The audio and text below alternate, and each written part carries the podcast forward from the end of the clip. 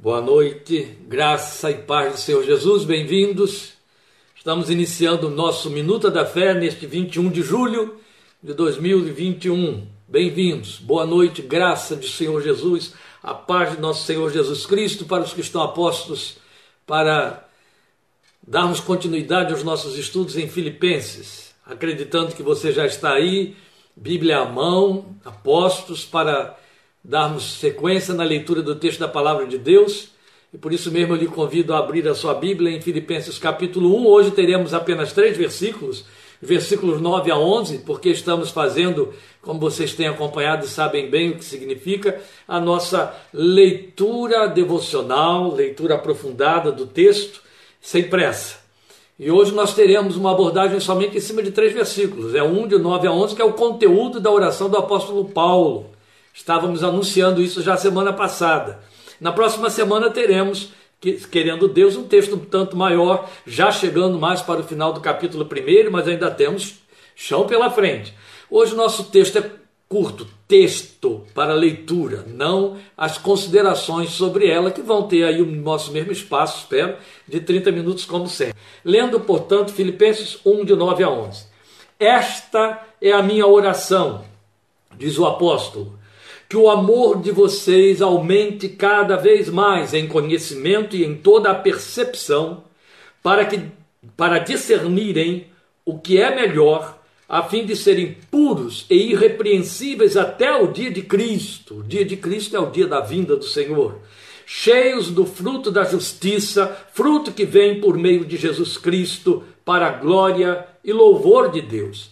Esta é a oração que ele faz pelos apóstolos, vocês pelo, do apóstolo pelos filipenses. Vocês devem lembrar que na semana passada estávamos considerando que ele estava dizendo, falando de todas as suas orações. Ele disse assim: em todas as minhas orações em favor de vocês, sempre oro com alegria. Então temos aqui um reforço: todas as minhas orações e sempre oro com alegria. Aí, quando entra no versículo 9, ele define o conteúdo desta oração, que é repetitivo e que ele faz com alegria. Esta é a minha oração. Foi o que nós acabamos de ler aí, ele mostrando qual é o, o centro da sua oração pelos discípulos em Filipos. Vamos deixar claro aqui que Paulo não está dizendo, eu só digo isso quando oro a Deus a respeito de vocês. Não.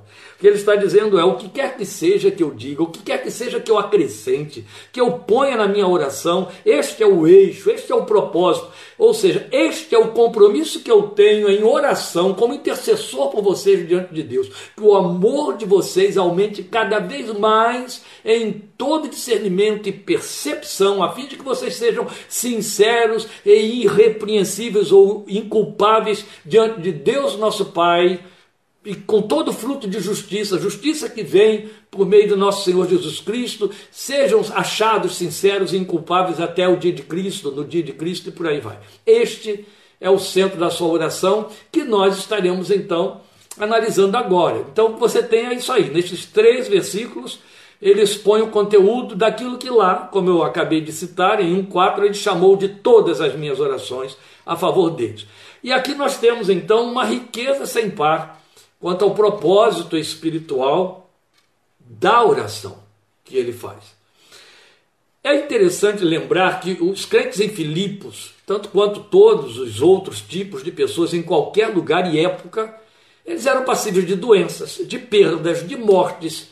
No caso deles, então, já que estamos falando de pessoas em todo lugar, no caso deles, perseguições por causa do evangelho. Além de perdas, doenças, mortes, como acontece a qualquer pessoa, perseguições eles tinham como acréscimo por causa do Evangelho, desde que a igreja foi inaugurada. E aí estão os motivos pelos quais nós oramos pelas pessoas via de regra, não é isso? Problemas. E Paulo diz que lembrava-se deles, dizia que tinha saudade deles. Então ele está falando de forma muito pessoal, se referindo a indivíduos dentro do grupo, ou seja, ele os conhecia, os conhecia bem de perto. Ele cita alguns por nome na carta. Então, por certo, ele se recordava daqueles que foram pioneiros, como Lídia, o carcereiro, quem sabe aquela jovem pitonisa que foi liberta também tenha se convertido. Ele conhecia essa gente de perto, ele conviveu com eles e continuou mantendo contato com eles. A questão que nós estamos considerando aqui é: para quem provavelmente, e aí é justo nós supormos que ele os conhecia tão bem que conhecia os problemas particulares a muitos dentre eles. Problemas individuais, mas ao orar por eles, a despeito dessas possibilidades, ele ocupa as suas orações com conteúdos que ultrapassam em muito qualquer dos nossos motivos rotineiros pelos quais nós oramos e atendemos a pedidos de oração de uns pelos outros. Raramente você vai ouvir alguém chegar para você e dizer: Ô oh, irmão, quando você lembrar de mim, ore por mim, ore para que Deus me encha de amor, ore para que Deus me faça mais sincero. Ore.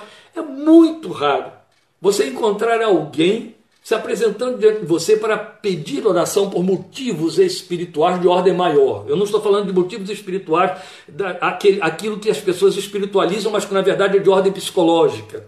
Não. Estou me referindo a desejo de oração por uma, um nível de crescimento espiritual. É muito raro. Corriqueiramente, o que você vai ouvir é pessoas dizerem: ora por meu pai, por minha mãe, por meu problema, por causa da saúde, para que Deus me livre da Covid, para que cure disso, para que resolva o meu problema com os documentos do cartório, para que me abra uma porta de emprego. É lícito. Mas o que eu quero mostrar a você é que estamos sempre presos a esse contexto que faz parte desse colorado de pedidos temporais. Para alguém que está cheio de saudade por um grupo de pessoas a quem de fato ama e que, com toda certeza, viviam debaixo de problemas nada pequenos. E ainda, como eu estou repetindo aqui, a eles acrescentam-se acrescentem-se as perseguições decorrentes da sua confissão, do ambiente, etc., por causa de crer em Jesus, Paulo dizer que o motivo de, sua alegria em orar por eles era pedir que o amor deles aumente cada vez mais, é quase questionável. Mas ele diz isso com muita naturalidade e porque há ambiência entre os seus destinatários quanto a ele a, a esse assunto e poder passar isso para ele, para eles. Então, isso ultrapassa em muito o conteúdo de nossos motivos de oração. Esses conteúdos de intercessões do apóstolo, essencialmente espirituais, são nobres. Então ultrapassam muitos valores pelos quais nós oramos, porque apontam para realizações espirituais que, se buscadas hoje com a mesma perseverança, dariam à igreja de nossos dias, nós, os cristãos da atualidade, outra natureza para a credibilidade de nosso testemunho nesta geração. Eu não vou nem me deter em discutir essas coisas, porque eu quero ficar aqui no texto de Filipenses, mas já dei aqui uma introdução suficiente para que você pense no peso do que acabo de considerar aqui, em face da realidade que nos cerca, que nós vivenciamos. Então, mesmo havendo tantos motivos, outros pelos quais orar, certamente a favor daqueles irmãos, ele elevava o conteúdo de suas orações a aspirações mais prementes para a fé. Se nós fizermos uma correspondência quanto a desejos espiritualizados, vertidos na forma de pedidos de oração de alguns crentes, com 1 Coríntios capítulos 12 e 13, nós teríamos no mínimo esse tipo de parâmetro. Ah, eu quero que Deus me encha, me use poderosamente. E aí você teria 1 Coríntios capítulo 12, falando do poder de Deus que vem pela ação do Espírito de Deus, que nos potencializa com ferramentas espirituais, línguas, é, é, é profecias, dons de cura, milagres, etc. Aquilo que a nossa espiritualidade até deve cobiçar. Aí Paulo chega no capítulo 13 de 1 Coríntios e diz assim: tudo bem, você pode ter essa fé aí extraordinária, você pode falar em línguas, você pode profetizar, se não tiver amor, serve para nada. Então é justamente isso que está sendo pautado aqui. Ele está dizendo: olha, você, é como se ele estivesse dizendo: vocês têm N outras necessidades, eu até conheço algumas delas, mas o que, o que faz parte da minha oração, ele diz textualmente no versículo 9, e a minha oração é esta: que o amor de vocês aumente cada vez mais em sinceridade e tal, para que sejam sinceros eu conheço bastante um grande homem de Deus que foi durante muitos anos líder à frente de uma grande missão internacional aqui no Brasil, pastor de peso, que ele tem um ministério itinerante, ele está sempre pregando em tudo quanto é lugar, já está idoso. E ele tem uma articulação muito interessante que causa estranheza no meio dos crentes. Mas quando ele chega, ocupa um púlpito, a primeira palavra que sai da boca daquele irmão para saudar, por exemplo, a minha aqui para vocês é graça e paz, não é? Paz do Senhor, que é o, o jargão pentecostal que a gente cunhou. E ele então chega nas igrejas, quaisquer que fossem, pentecostais ou não pentecostais, ele ocupa o púlpito e diz: graça e perturbação, irmãos da parte de Deus, nosso Pai, imagine, ninguém diz amém. É um tal de gente botar a mão na cabeça, dizer misericórdia, está amarrado, me livra disso. E aí ele explica logo depois, ele diz, irmão, se eu pedir a vocês graça e paz, vocês vão pedir a Deus graça e paz para vocês, vocês vão ficar nisso aí a vida inteira. Não crescem, não avançam, não saem para lugar nenhum, todo mundo quer isso. Me deixa no meu cantinho, em paz, sossegadinho, Deus, protegidinho, e fica tudo bem entre nós. Não, graça e perturbação, porque assim vocês vão estar agitados, orando, correndo atrás, vão se desenvolver, vão pular, vão. Pode parecer um exagero, mas está pleno de verdade. Então eu imagino que quem leu a carta para os Filipenses, quando chega neste momento aí que nós temos em nossas Bíblias como versículo 9, e a minha oração é esta: todo mundo fica ansioso, o que, que ele diz a Deus a nosso favor? Que o amor de vocês aumente cada vez mais eu creio firmemente que aqueles irmãos disseram amém, não se frustraram, não se decepcionaram. Então a sua súplica tem um eixo em torno do qual a busca feita na oração, toda a busca gira. E é ao mesmo tempo ponto de partida. Que o amor de vocês aumente cada vez mais. É claro, você lendo a carta, você vê que esta não é a única palavra de oração de Paulo pelos filipenses. Ele ora para que Deus aumente os frutos deles mais e mais, até por conta deles serem dadivosos, deles investirem é, graciosamente no ministério dele. Mas aí está ele mostrando qual é o eixo da oração pela qual ele entra na presença de Deus, ou com a qual ele entra na presença de Deus a favor daqueles irmãos. Porque ele sabia que esse amor operava ali entre eles. Ele diz isso na carta. Ele próprio era objeto desse amor, objeto pessoal desse amor, visto no cuidado, no empenho com que eles, e só eles, é bom que se lembre aqui, participavam do seu sustento pessoal. E não era apenas o empenho de mandar recursos para o sustento dele. Vocês vão ter aí o relato deles terem enviado Epafrodito para irem lá, ir lá onde Paulo estava, naquela prisão, quando ele diz, entre a guarda pretoriana, como veremos aí mais adiante e semana que vem.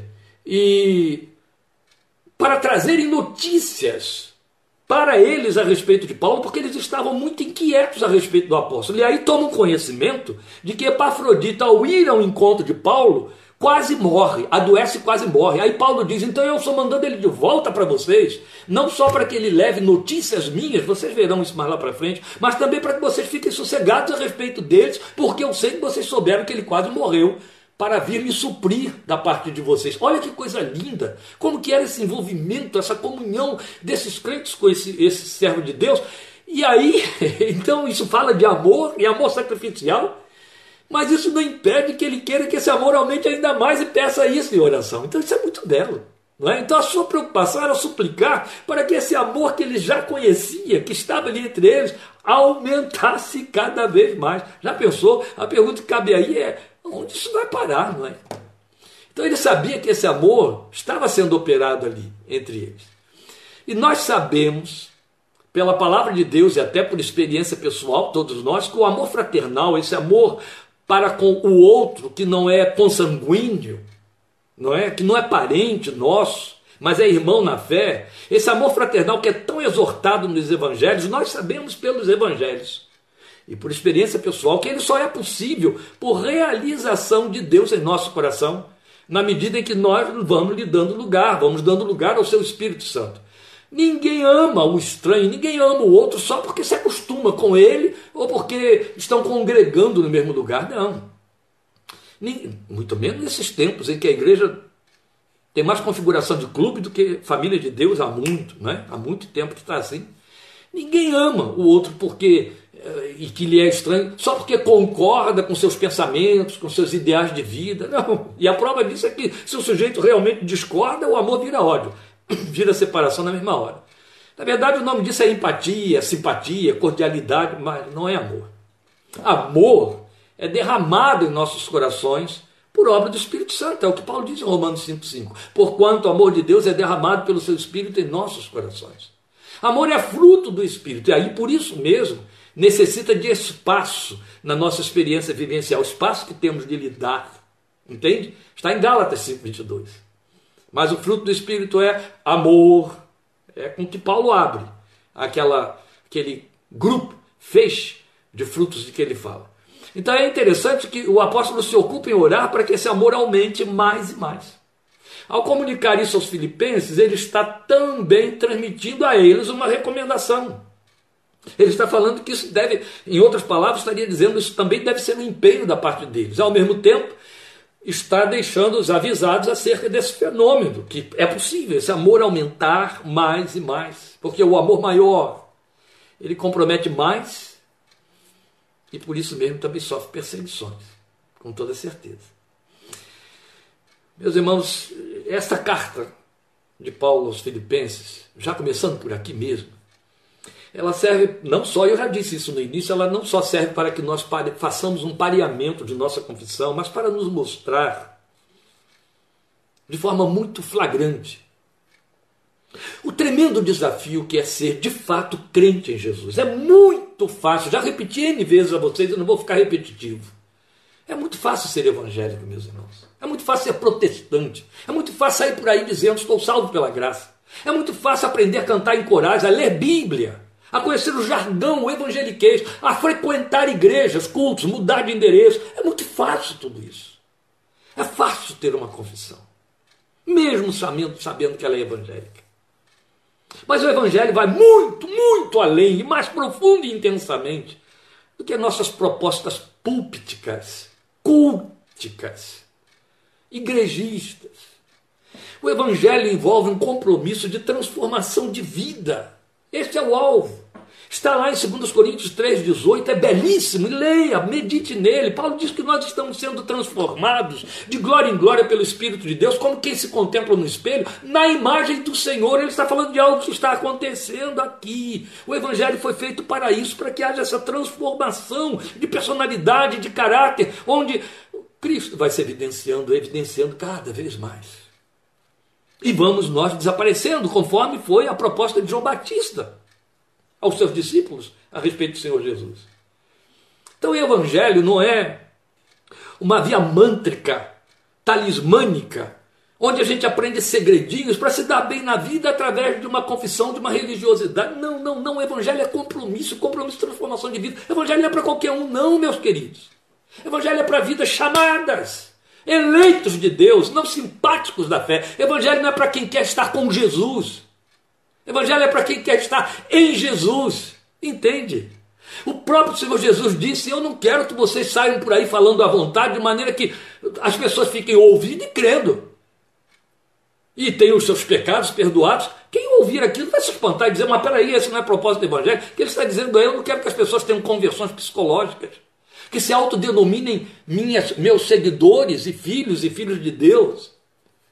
Eu preciso que elas passem por uma transformação real. Se o que for acontecer nelas não for uma obra do Espírito Santo, uma obra do alto, vai ser obra da igreja. E vão redundar depois numa morte que não tem compromisso com o trono de Deus. Meus queridos, o Evangelho é muito comprometedor e eu pretendo e desejo e espero que essa carta de Filipenses que abre esse, esse espelho diante de nós nos ajude a esse confronto a essa avaliação, para chegarmos com sinceridade diante de nós mesmos e dizer: é isso que eu quero, foi para isso que eu entrei na fé, é esse o compromisso meu com Deus e de Deus comigo.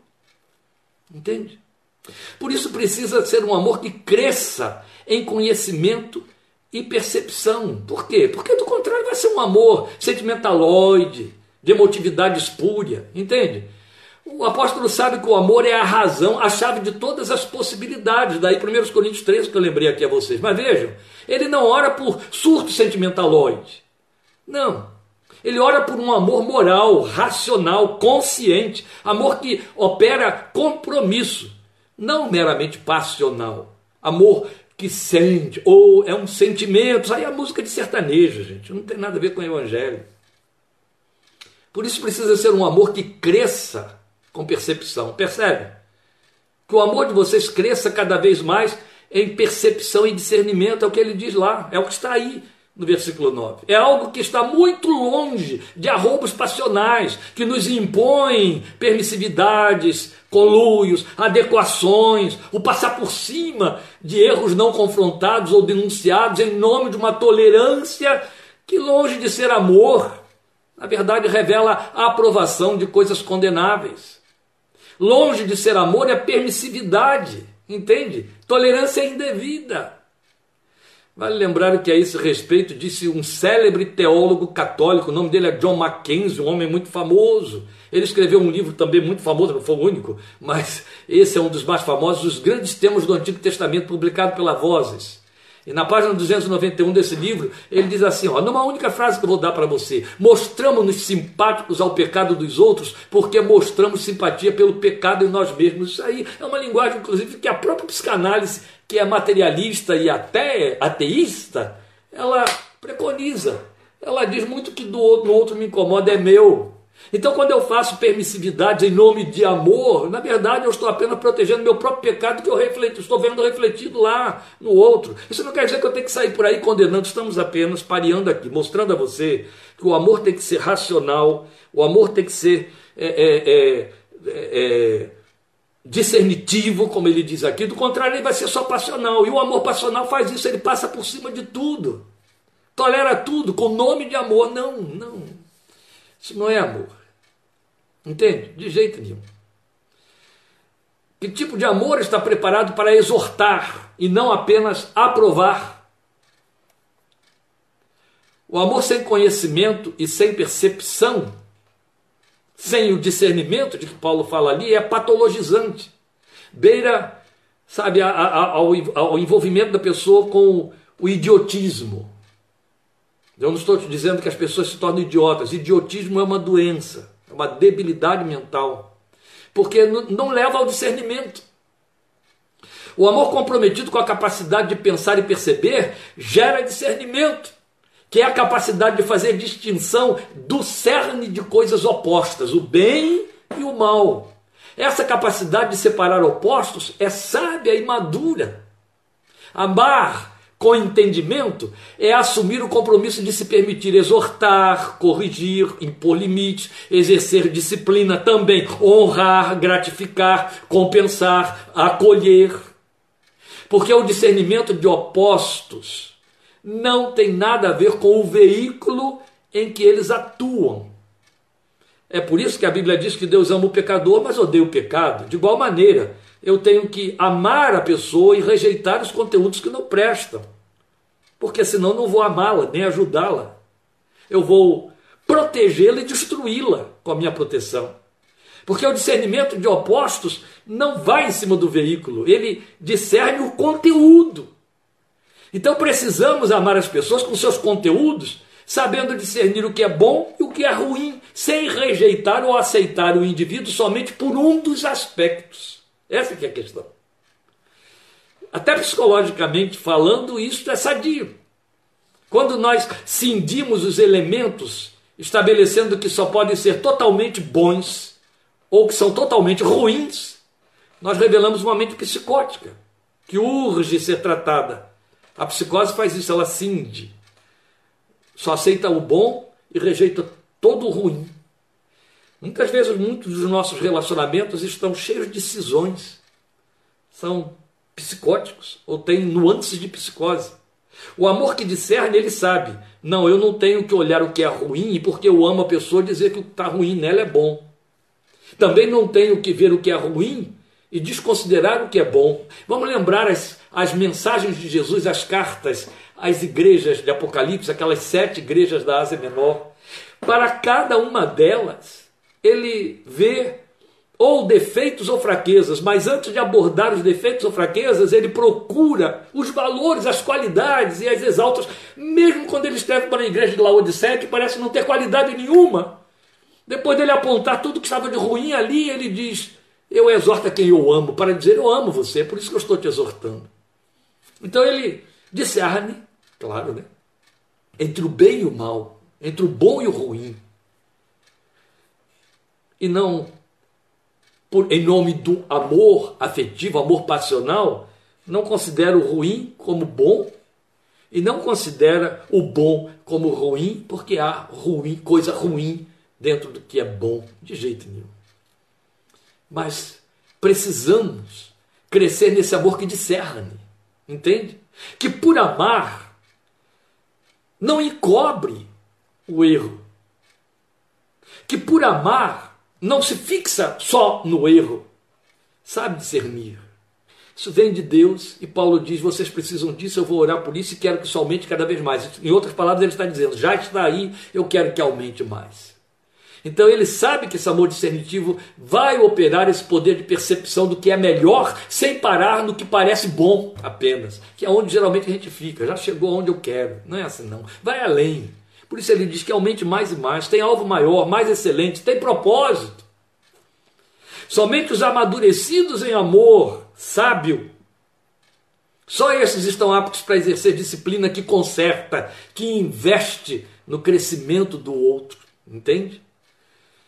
Por que esse amor tem de crescer cada vez mais? É lógico, há uma, há uma obviedade aí, porque, como ele mesmo disse aos Coríntios, o amor jamais acaba, mas também não pode ficar reduzido, não pode ficar limitado, não pode ficar acomodado, apequenado, porque as demandas crescem, os desafios aumentam. O amor, para compensar isso, precisa crescer também em qualidade, entende? Então ele sabe que isso precisa ser pedido a Deus. E aqui cabe uma questão. Nós temos nos preocupado em crescer em amor e fazemos disso nosso motivo de oração? Vamos guardar essa questão em nossos corações esta noite. O tempo está voando muito aí, eu ainda tenho mais material aqui em cima desses três versículos. Por favor, mais uma vez, exerça, exerça sua paciência aí comigo. Mas observe um ponto muito importante no conteúdo dessa oração, ainda aí em 1.10. Está no 1.10. Volte ao texto de 1.10 para você ver. Ele diz assim: Para discernirem o que é melhor, a fim de serem puros e irrepreensíveis até o dia de Cristo. Veja, todo o alvo desse crescimento em amor é para que eles sejam é o que ele diz, a fim de serem. E aqui nós temos uma revelação significativa. O amor leva à pureza e irrepreensibilidade. Valores que nós achamos que são totalmente incompatíveis com essa nossa humanidade decaída. E que é, muito, é muita pretensão nós pensarmos em pureza e irrepreensibilidade. É porque a gente não conhece o, o núcleo desses conceitos, o conteúdo desses conceitos.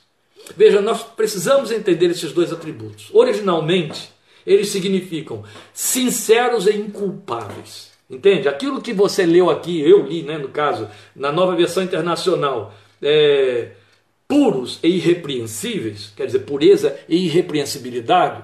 Por puros, entenda sinceros depurados, tá bom? Ó, a palavra é essa, depurados. Por inculpáveis, entenda sem nódoa, sem mancha, por irrepreensíveis, seria inculpáveis, sem nódoa, sem mancha. Estes atributos manifestos, eles redundam num testemunho que gera glória e louvor a Deus. É com que ele encerra aí no versículo 11. E eles são possíveis em decorrência de nossa união a Cristo, por causa da justiça de Cristo que pela fé nos é passada pelo Espírito Santo que em nós habita, por meio da sua justiça, operando pelo seu Espírito em nós. E porque ele sabe que o resultado é ser, não é fazer, é ser, não é ter, nem é estar, é ser. Fica comprovado que o crescimento em amor opera essência Daí ele falar em que? Sinceridade e irrepreensibilidade. Talvez alguma versão antiga aí na mão de algum de vocês use em lugar de puro, sincero, em lugar de irrepreensível, inculpável. É possível. Mas entendamos então o significado destes atributos, esses dois, que ele espera que seja o resultado do ser, o ser, resultado desse amor que aumente. Ó, oh, se o amor aumentar, vocês serão sinceros, sinceros. O termo significa mais exatamente testado à luz do sol. Aquilo que pode ser testado à luz do sol, para falar do que pode ser provado como autêntico, legítimo, sem farsa ou dissimulação. Em outras palavras, confiável, não é? Veja, a palavra de Deus diz que nossas obras vêm para a luz. A luz revela a natureza das coisas. Sincero é um termo que nos vem do latim. Paulo, o grego está trabalhando com a palavra, o, o, a palavra puro, e isso foi vertido para o latim como sincero. Então, sincero para nós, nossa língua é derivada do latim, o nosso tronco é o latim.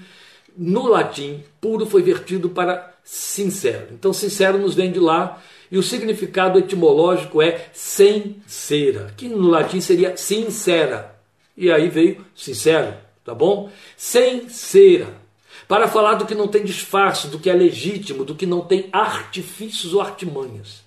Porque isso se originou de uma prática comercial fraudulenta, em que os vendedores de imóveis davam banho de cera nos seus objetos usados e os expunham para atrair compradores incautos que, iludidos pelo brilho, pela aparência de novo, levavam o usado como saído de fábrica. E aí os sinceros, os legítimos, aqueles que de fato tinham produzido e estavam vendendo em primeira, de primeira mão os seus móveis, eles então escreviam, botavam uma plaquinha ali, sem cera. Entende? Ou sincera, sincera no, no, no latim. Sem cera. Isso acabou sendo incorporado ao coloquial para falar de legítimo, autêntico. Então, sincero, pessoa sincera é a pessoa que não passou cera, não deu um brilho falso para iludir os outros. Então, quando alguém queria divulgar a legitimidade da sua mercadoria, punha uma, uma placa anunciando, sem cera, para garantir que não era fraude, que não era burla. Então, sincero passa a ideia de autêntico, não dissimulado, como quem tem cara e discurso de ser do Senhor, mas seus conteúdos denunciam. O inverso daquilo que Pedro tentou fazer, você lembra muito bem. Então, quando são expostos até pelo falar, ah, eu sou do Senhor, não é? é, é, acima de tudo é meu Deus, mas quando abre a boca sai podridão lá de dentro.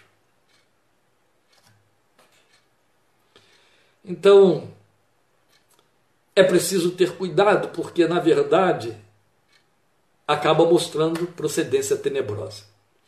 A outra atribuição, a outra razão pela qual Paulo dizia que o amor crescendo cada vez mais vai produzir isso em vocês é para que vocês sejam inculpáveis sem culpa, que significa mais exatamente quem não causa dano a outros. É isso que quer dizer inculpável, entende? Quem não causa dano a outros. Quem não contrai culpa contra ou com terceiros. Contra ou com terceiros, que tem um conluio também, que é uma forma de contrair culpas. Então o amor gera esse crescimento cujos frutos atestam a quem de fato pertencemos e servimos porque são chamados frutos de justiça. Tem a ver com o caráter que está sendo formado em nós.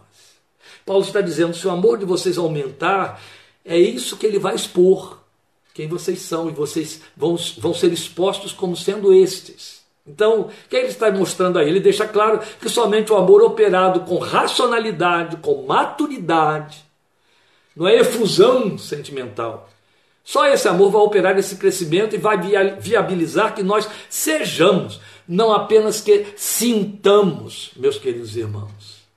É muito fácil pensar em amor como sentir. Dito assim, né? Vai parecer até que o amor não manifesta afeto. Não. Claro que manifesta afeto.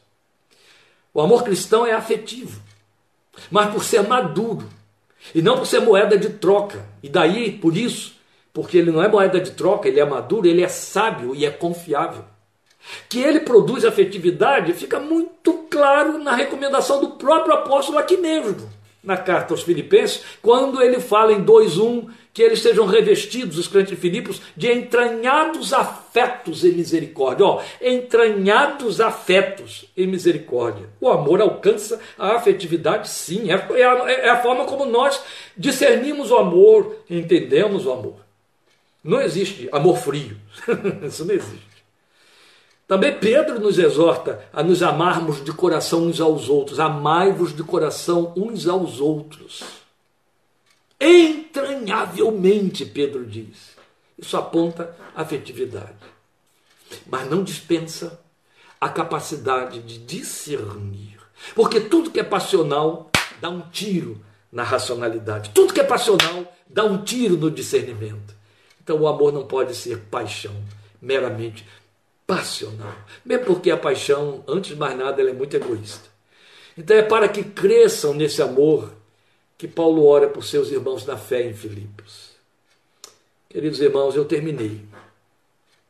Já aí passando cinco minutos do tempo que você se permitiu para estarmos juntos aqui ouvindo a palavra. Estamos fazendo uma caminhada na carta aos Filipenses. Não vamos caminhar na carta aos Filipenses como quem participa de um curso bíblico ou de uma aula de escola dominical, que não justifica o que eu vou dizer aqui agora, porque participar de uma escola dominical, de um curso bíblico, também é um comprometimento com aquilo que vai se aprender.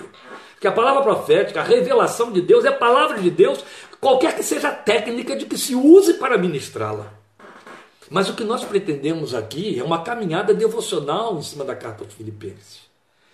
É fazer uma avaliação da nossa confissão, da nossa fé, revermos a nossa vida, como eu já disse há pouco, nossa vida espiritual à luz desse espelho. Meu desejo é que a gente vá se comprometendo com os argumentos e a doutrina da revelação de Deus nesta carta, a cada vez que formos caminhando por ela, cada vez mais. Os comprometimentos que surgem aumentam à medida que você vai avançando na carta.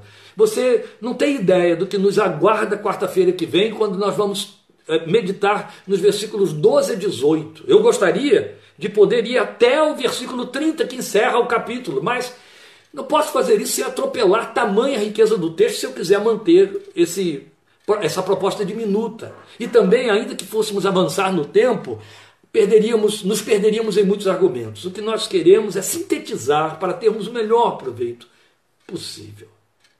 O melhor proveito possível.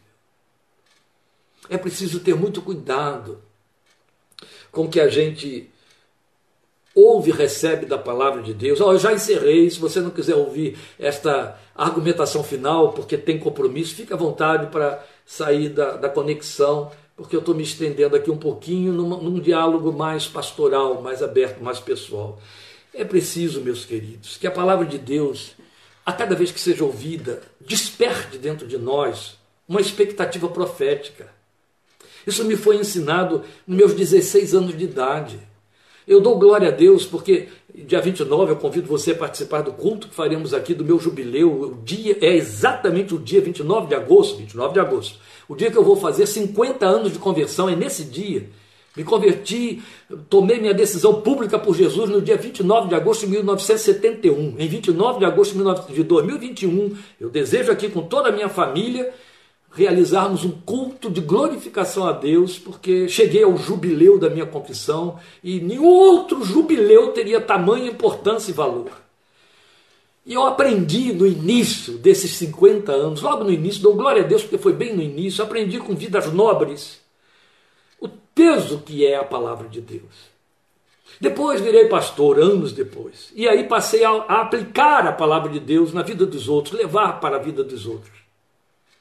Já caiu em lugar comum, mas quero falar muito especialmente para os veteranos já caiu em lugar comum, mas houve muito tempo, de vez em quando dá volta a acontecer, porque às vezes eu me pego despreparado, em que eu entrei e saí de igrejas totalmente escandalizado, ou estive em contato com irmãos com quem eu tenho até comunhão e me escandalizei, porque eu vi a forma fria, indiferente, com que receberam pérolas e riquezas, insensíveis, passando por cima, como que pega uma informação a mais. Nós tínhamos a missionária Dorcas, que raramente aparecia em nossa igreja, e nós tínhamos tanta fome e sede da ministração da palavra, e quando ela aparecia em nossa cidade, o nosso pastor já sabia que ia perder metade da igreja no dia do culto se ela estivesse pregando em outra igreja, que íamos todos para lá. Fome e sede de receber e de ouvir a palavra. Eu tinha dificuldade de entender a frieza e a indiferença com que alguns passavam por ela. Até que um dia, lendo Hebreus, eu entendi. O autor de Hebreus escreve para o povo e diz: A palavra que vocês receberam não lhes trouxe proveito nenhum, porque não foi recebida com fé no coração daqueles que a ouviram. Aí eu entendi tudo. Eu já me escandalizei, me entristeci muito, vendo revelação maciça de Deus na palavra acontecendo e a indiferença de espectadores que estavam ali querendo ver alguma diversão um pouquinho diferenciada do Domingão do Faustão. Então é muito sério. Não vamos deixar que isso nos aconteça na leitura aqui de Filipenses.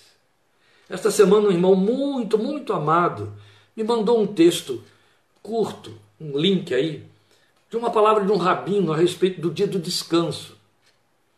Você vê aquilo, lê aquilo ali em cinco minutos e lê detidamente. Verdade pura, profunda, da experiência de homens que meditam com profundidade na palavra de Deus e que de Shabá entendem muito. E aí eu me lembro, e, e, e me machucou quando eu li, o fato de que fizemos um acampamento aqui perto, na cidade do interior, chamada Ipeúna, gastamos três dias com quatro ministrações sobre o Shabá. Foi algo profundo e muito rico. Sei de cada pessoa que esteve lá dentro que participou de todos os quatro estudos, cada um. Cada um. Até gente a quem eu nunca mais vi e alguns que já partiram para a eternidade. Pelo menos cinco dentre que estavam ali não estão mais entre nós. E há outros que não estão mais entre nós e vivos neste planeta, estão fora do reino. E conheço cada um. E tenho contato com cada um dos que permanecem na comunhão.